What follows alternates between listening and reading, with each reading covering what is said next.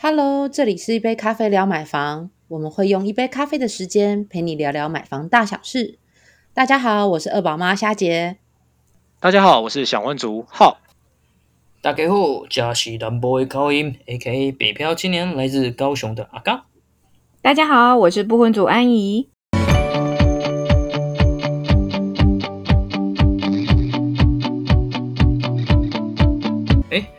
最近呢，大家应该还蛮常接到一些股票电话啦，或者是简讯啊，或是赖群，有时候都会抓到一些奇奇怪怪的群组，然后动不动是什么有最新的股票资讯啦，然后分享给你啊，什么什么的。嗯，对。那事实上这一年当中啊，股市热，很多以前不敢碰股票的。朋友们在这一年当中都尝试想要购买股票，希望自己可以搭上这个热潮啦，替自己加薪这样。那我自己身边有蛮多朋友也开始大谈股票金啊，甚至有些朋友呢也开始为了就是结婚的投期款、买房投期款等等，开始挪用原本跟另一半存的一些资金去买股票。哎，可是因为。股票就是你知道，投资都有风险。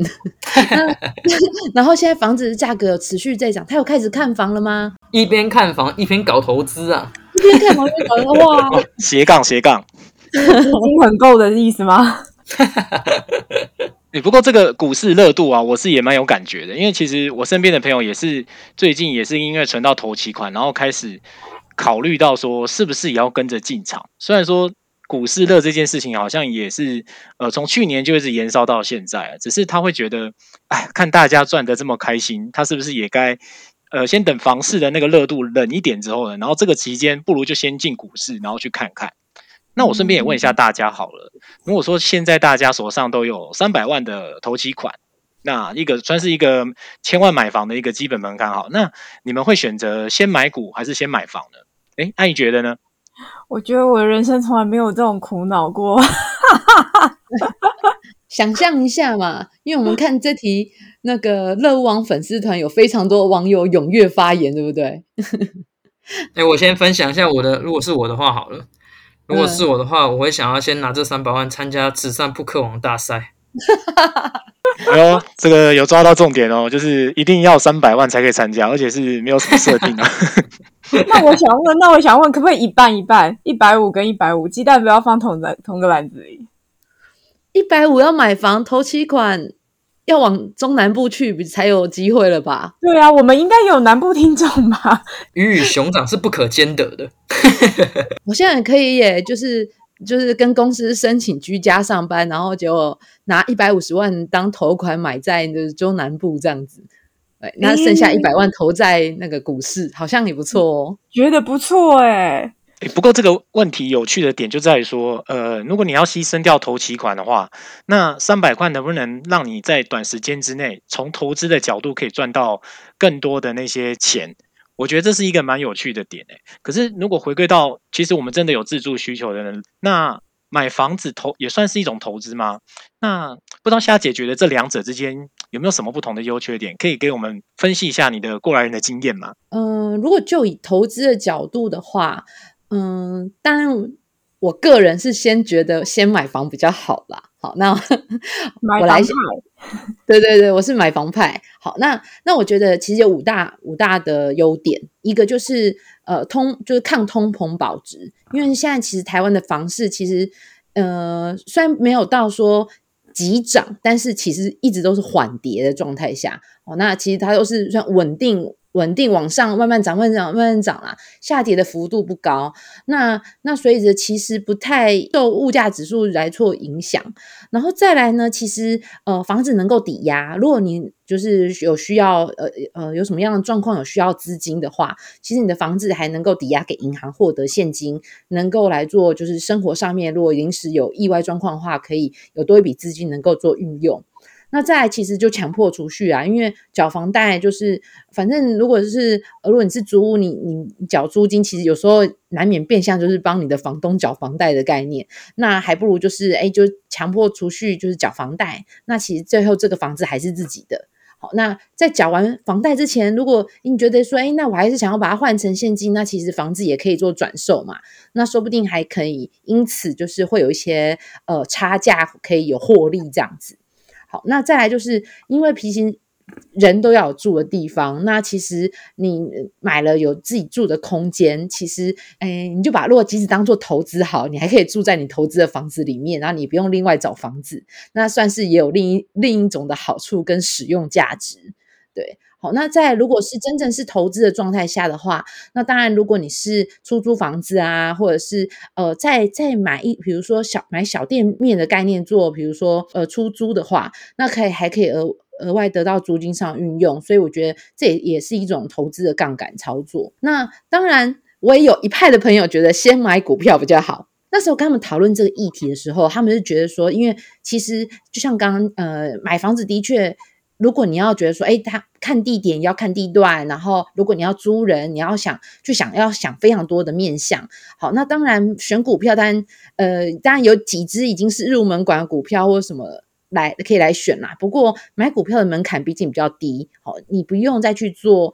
就是额外的呃，就是借贷的抵押，因为你就比如说你又有三百万资金了，那你顶多就是投入那三百万，但是买房子你可能三百万只是投期，那你还要跟银行就是来做借贷，你还有其他利息的款项要做支付，这样子。以股票来讲的话，门槛比较低，而且你也不用三百万全部砸下去，你还可以留一部分的资金在身上。那再来就是流动性比较高啦，就是刚刚讲到，其实它是随可以随时呃，就是买入或卖出的部分。那对于来说，你的资金灵活度比较高。好，那以及就是资讯比较透明啦，因为股市跟股市的价格跟财报上面都可以查得到。那但是房价啦或屋况其实比较难。好，尤其像现在，其实即便是实价登录很透明，但但是都会随着，比如说不同的楼层啊，甚至它有没有去重新装潢，都有可能会影响到房价的部分。所以其实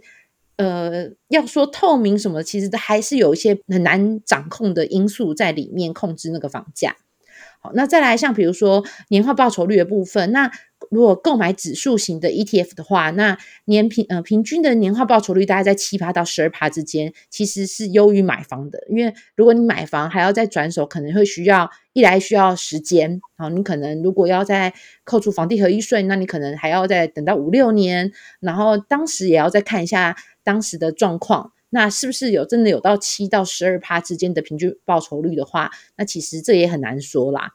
对，那刚刚讲到就是不用再背房贷，对，就其实就不用开杠杆去额外借贷了，就不会有房贷的压力。嗯，那刚好看到我们粉丝团有这一个这一个议题，然后也就跟我身边的朋友，因为大家都在犹豫啊，然后跟他们讨论一下，大家理出来这几点。那大家觉得嘞？嗯，我觉得。优点的部分，我觉得还蛮受用的。不过，我想我们也分享一下，毕竟有优点就肯定也有缺点嘛。那我们刚刚也有做了一些整理，我们也分享给我们听众好了。那当然，大家听完之后也可以自己去斟酌一下啦。那首先，我们先提一下，就是先买房的一个缺点好了。那刚刚夏姐有提到嘛，就是哎，买房子的话，肯定都要先负担一些头期款部分。那买房的缺点呢，当然就是资金的门槛比较高，尤其像现在的房价，大家都说哇，房子好贵。要躺平了，对，假设一个一千万的房子来说好了，你可能需要准备两百到三百万之间不等的现金，对，那可能不是每个人都有办法筹措到这样的现金，所以它的门槛也比较高一点。那第二个人呢，就是不易脱手变现。那有的时候人生总是有一些变数嘛，有时候我们总是很难去预料到说会发生什么事情。那有的时候可能我们急需用到比较大笔的资金的时候。可能就比较难以去做变现，因为有的时候房子啊，想要做出售的时候，如果说你要快速变现，你可能就要降价很多去做一个变卖，这样才有办法快速的投入到现金。那要不然的话，如果说你正常的想用就是线上的房价想要做出售的话，可能呢你都还需要做一些等待的时间，包含所以说，哎，找房仲，房仲帮你带看房屋等等，到最后的成交，那可能都还有一段时间。那第三个就是它的投资报酬率啦。那这边所谓投资报酬率比较低的部分，我们大概就以可能说，诶，跟股票来比，或者说像期货等等。那如果说你今天是做收租型的话，那可能投资报酬率大概是两到三趴的利润，就比较属于一个稳健形态的。那相较于股票跟期货来说，是确实是比较低一些些的。那接着呢，就是还有可能第四点，就是我们可能会碰到就是。管理上的问题，虽然说现阶段呃大家已经有普遍在做一些包租代管的部分，但不是所有的人大概都会找包租代管业者去帮忙做这件事情，因为台湾普遍大部分的房东还是选择自己去做管理嘛。那当然有所谓的二房东，也会有所谓的二房客。对，那有时候可能会面临到收不到租金啊、迟缴啊，或者是说，诶，房客可能有恶意破坏屋况的这些问题，那这些都变成一个管理，甚至是一些呃沉没成本的问题。那最后呢，买房的一个缺点可能还会有碰到就是税金的部分。那接下来进入到四五月嘛，五六月，相信有房子的人都很感同身受，就是诶，房地合一税啦、地价税啦等等税金啊，诶，开始都还蛮有感的。毕竟万税万税万万税嘛，对你可能还是要帮忙国库缴一下钱。对，那接着我们说完买房的缺点之后呢，来看一下就是哦买股的缺点。买股当然也会有一些缺点，首先可能是比较缓涨急跌的部分。以存股的角度来说，呃，存股看起来，哎，长期累积下来，就像人家有提到了，复利的效果可能大于一颗原子弹。但是在这个等待的过程当中，它是属于一个慢缓慢的成长。所以就说，如果这个过程当中突然遇到一些呃风暴，比如说零八年的亚洲金融风暴，或者说像其他的可能的一些不可控的一些呃因素。甚至是可能你的投资标的，你的那些公司啊，啊，投资那些公司可能面临到什么样的问题，都有可能会导致说，哎，它的价格出现了很大幅度的涨跌，对，都有可能的，就是比较不可控的，那也是一些风险呐。那第二个呢，就是所谓的追高卖低。那讲白一点，我们毕竟都是散户啊，像是前阵子看到一个新闻，你分享给大家好了，就是像万海哦，买了哦，花了差不多几亿吧。买了台积电的股票，以这个来看的话，事实上他花了这个几亿，持股的比率上也好像不到零点一 percent，你花这样的钱还只能当散户，那当然我们一般人当然也只是散户中的散户啦。对，那这样的情况之下呢，你事实上都很容易受到，比如说股票市场上的一些阻力，或者说像是三大法人上面的影响，那也就会变成。他们有做一些特殊的操作的时候，都可能会造成股票的亏损。那这个也就是所谓网网络上乡民们常在讲的，就是韭菜啦。那第三个，有刚刚像虾姐提到了，房屋有一个优势就在于说，诶，它可以做房屋抵押贷款部分去做一个短期资金比较小额的一个变现。那在股票部分的话，可能就没办法做这样的操作了，因为它不像房子可以抵押给银行进行二次贷款，进而得到资金。那这个可能都是必须要特别注意的事项。那第四个呢，就是升息压力。比如说好了，像现阶段我们在呃房屋贷款上面，银行利息还是相对较低的。那如果说呃我们现阶段先去做呃买股的话，那同样你损失的就是你没办法享有这段期间房贷利率比较低的这个呃优惠。那你可能等到现在，尤其是今年好了，就以今年来说，升息的这件事情是有慢慢的在执行的，对。那这样子的情况之下，可能就会导致说，哎，你可能会面临到这样的一个情况。那第五个呢，基本上也跟哦，刚刚买房确定有提到，就是税税的部分，只是买股的税的部分比较不一样。如果说你今天呢是当那种，哎。有很频繁在做股票交易的话，你就会很有感，就是交易税的部分，因为买卖股票都要扣税，手续费是零点一四二五，那卖出股票交易税是零点三。你虽然觉得看似这个趴数很少，但是你只要交易的频次一高或者金额一大，哇，这个累积起来，当你在看你整个缴的税的时候，也是相当的惊人啊。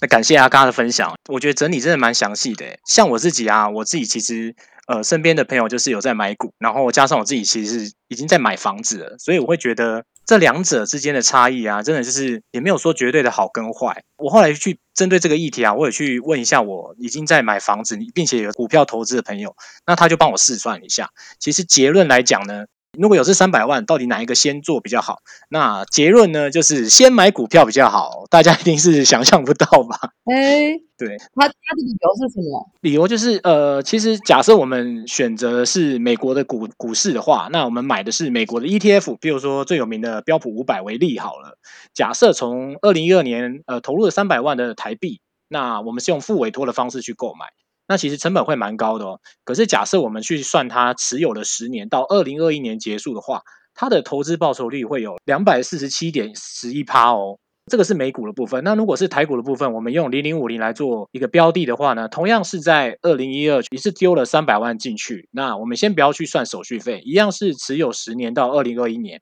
它的投资报酬率则是两百九十六点一趴哦。那年化报酬率相较于有十四点八趴哦。那我们来讲一下买房的结论好了。假设我们决定要买一栋一千万的房子，那自备款准备了两百万，那贷到了八成的，也就是八百万。那八百万用三十期去买的话呢，呃，假设房贷利率抓一点七八，那等于是每个月要缴两万八左右。那十年后呢，我们很幸运的呢，用一千两百万卖掉，等于是我们账面上是赚两百万。那扣除掉呃自备款的两百万，加上我们剩下还没还的二十年的呃六百八十一万的话，其实整体这样算下来，我们的报酬率就只有十五点九趴哦，等于是两百多趴，相较于十五点九趴。对，那这个真的是差距是蛮大的。那会有这样的差别呢？其实，呃，通常自住你不会考虑到投资跟卖掉这件事嘛。可是假设以最保守的买房这件事情去考虑到投资的相关联度的话，其实买房自住的它的报酬率还是比不过股市。当然，如果你是建立在你是买房自住，而不是说你是收租去做租金收益的话呢，其实那个差异性就会蛮大的。所以。就提供给大家参考，那投资的角度会有不同的效果，那就再自己衡量喽。嗯，讲到这个，想插个话题，就是偷偷爆一下朋友的料，他应该不会听这一集？就是真的是小朋友才做选择哎，因为我朋友他他那个手上的现金是一千五百万，然后他那时候买了一个三重的旧公寓，大概总价也差不多一千五百万。但是他只拿了，就是付了头款，就三百万去去买这个公寓，那剩下的一千两百万，他其实还是投入股市，因为他是全职在操操盘啦。然后他觉得以他自己操盘的经验来说呢，他应该就是所谓的少年股神吧，就是他会比较相信自己能拿到的那个报酬，所以他会觉得房子就是自用，然后放在那边就好了，反正五倍杠杆，让银行帮你。就是去去做贷款这件事情，但他还是宁愿把他资金投入股市去做，就是钱滚钱，做更大的收益。太厉害，太厉害。嗯，刚刚提到那个，就是如果是买房啊，其实呃，除了像那刚刚投资的流动性之外，那如果说就是还有几个观念要提醒大家一下，就是。当你有三百万，你要准备要做，就是投呃投入买房，然后呢，如果是以自住角度的来看的话，那其实不只是投期款，然后呃，你之后的还款能力其实还是需要评估的啦。哦，因为三百万的资金的话，你也可以选择大概大概八百八百万左右的房子。如果以双北来看，那也可以选择一千万。那当然，你每个月缴的房贷其实就不太一样了。这个需要呃评估自己的就是收入的状况。那当然就是呃，如果是买第一间房就可以算是自产啦。那那如果说是第二间房的话，其实才算投资嘛。那看呃，当然这个可能相关税率可能就不太一样了，这样子。好，那再来还有一个观念要大家理清一下，其实贷款其实不一定要全额付款，就是像刚刚其实浩哥也有提到，就是说他其实呃，其实贷款，比如说，哎，那我跟银行贷二十年啊，我是不是二十年后才才会才能就转手或什么？但是其实呃，就像刚刚讲到的，你买房，如果你之后呃可能要考虑卖掉的话，那其实像刚刚有试算嘛。哦，卖掉之后呢，哎，你只要把就原本的头期的钱扣掉，然后再把银行的钱还还款，那清偿剩余的房贷部分，那其实还是会还是有可能有机会有剩剩，就是呃，等于是这个差价的部分可以当做是未来换物的头款啊，或者是你获利的部分这样子。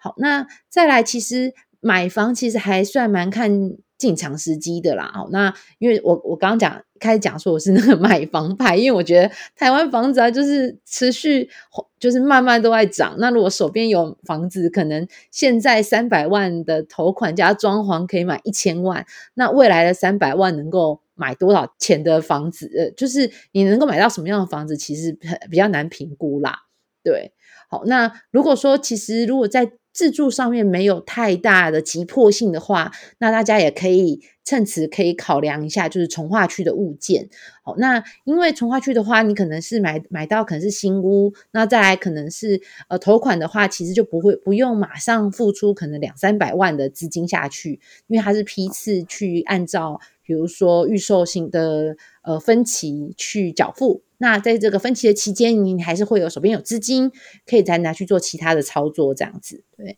好，那当然，如果你呃买房要往下追房的话，那当然第一间房子要地点要选好，那之后才有增值的潜力。那未来换房的话，那刚刚讲到的，那之后换房的这个差价就会是你下一间房子的头款啦。所以其实也可以用，比如说比较蛋黄区，就是地段比较好的老房子。好，那先购买下来，然后之后可以买在蛋白区的新房子，让自己可以，比如说做的比较好，或住的比较新一些，这样子，嗯。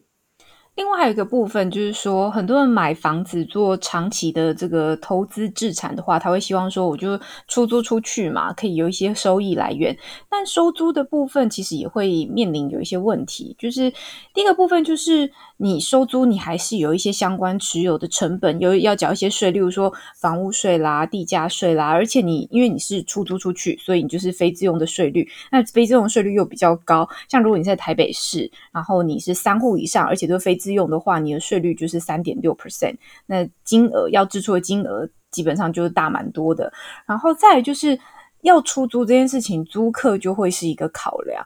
因为好租客，我们都希望我们自己是租人家房子，我们希望挑到好房东。那同样的，作为房东，他也希望可以挑到一个好一点的租客。那有些租客的确可能有时候会有一些欠缴租金啊、延迟缴租金的问题啊，或者是有些租客真的很可怜，例如说现在面临疫情的问题，他就跟房东沟通说：“哎，不好意思，我可不可以还缴等等的？”那大家也是相互帮忙嘛，那你就会也体谅一下他的困难。那这样可能就会影响到你每个月的资金的调动跟安排。那另外有一些租客可能比较不好的习惯，他可能会去破坏一些室内的屋况啊，甚至是也听过有些租客就是状况不好，真的在里面发生了非自然身故的话，那那怎么办？那那房子的价值可能都会因此做减损，而且那些是可能作为一个屋主、做一个房东，你很难去处理的问题。这样，再就是租金的收益的部分，一般台北市的投报可能就大概就抓